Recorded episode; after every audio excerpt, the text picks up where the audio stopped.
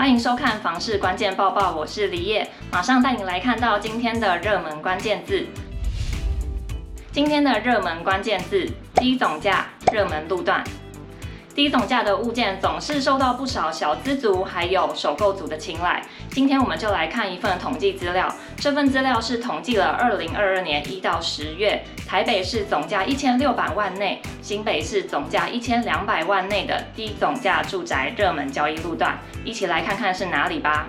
这份资料是永庆房产集团根据实价登录资料统计，台北市第一名是中山区林森北路，一百六十九件交易为北市最多。林森北路交通上十分便捷，走路十分钟左右就可以到达捷运淡水信义线、中和新芦线，且周遭有市场、学校、公园等等，生活机能相当完善。不过，因为商业活动上略显复杂，所以价格上以市中心来说是相对便宜的路段。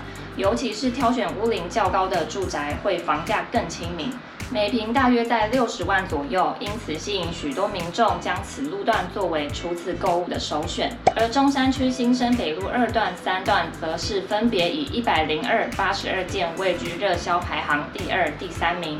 新生北路二段、三段与捷运松山新店线、中和新芦线交错，交通极为便利，两端各有占地不小的公园绿地，而且有中山国小也坐落在此路段，而且有许多坪数小以及总价低的套房产品，也有不少屋龄在四十年以上的旧公寓，因此价格也相对亲民，是单身贵族、顶客族首选的热门路段。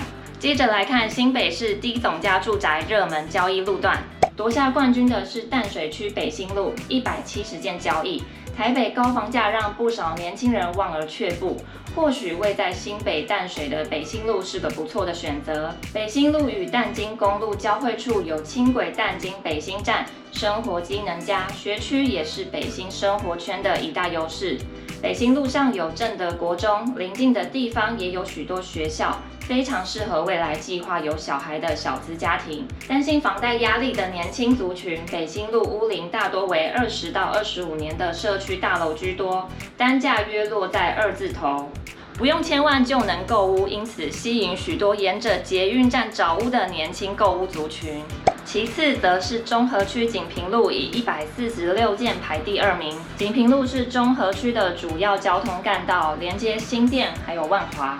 沿线有秀朗桥、锦屏、景安、中和捷运站，邻近的学校有中和国小，也有不少大型量贩店、传统市场，生活机能优。其中，锦屏秀朗桥站附近房价较为亲民，每坪约略五十万出头。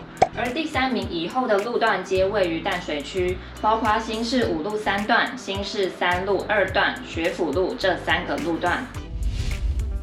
今天的精选新闻，先来看到二零二二年台北市亿元以上豪宅转手交易获利王出炉喽！一起来看看是哪些豪宅上榜吧。第一名由台北信义转手增值约一点三六亿元，近两年社区成交单价落在每坪一百七十二到一百九十二万元上下，而且目前转手皆为零赔售。第二名则是内湖的长虹天喜，转手获利四千两百二十万元。巧的是，豪宅获利王的前两名，两户都位在七楼，且长期持有十年后才出场。香港影后刘嘉玲与影帝梁朝伟在香港拥有至少十间豪宅。近日，刘嘉玲在社群上贴出多张豪宅内部的照片，看起来十分华丽。从图片中我们可以看到，是最常曝光的私人招待豪宅梅苑。市值三点九亿新台币，原本内装氛围就走奢华的梅苑，在搭配耶诞节装饰后，更显得金碧辉煌。刘嘉玲还特别身穿红色劲装，搭配黑裤及皮靴，相当率性，展现霸气与艳丽的融合美。家中的壁炉一角也成为亮点。室内走复古华丽的巴洛克设计，空间挑高没有压迫感，转身进入不同的空间都有颜色做出区隔。位于汐止区大同路二段的公办都更案，从五十年老透天变身成为十五层楼大楼。不过，其实这个都更案的整合过程并非一路顺利。当初在核定发布实施后，仍有未同意户，实施者在二零二二年七月申请市府代为拆除。经过多次协调，最终市府执行拆除前，双方达成共识，并撤回代拆申请，目前已经完成拆除。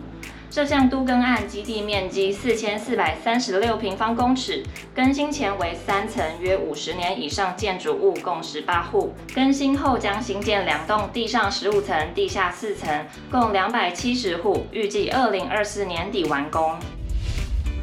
今天的买房卖房，我想问，有网友说他已经签约完成，但是屋主透露出有其他买家的出价更高。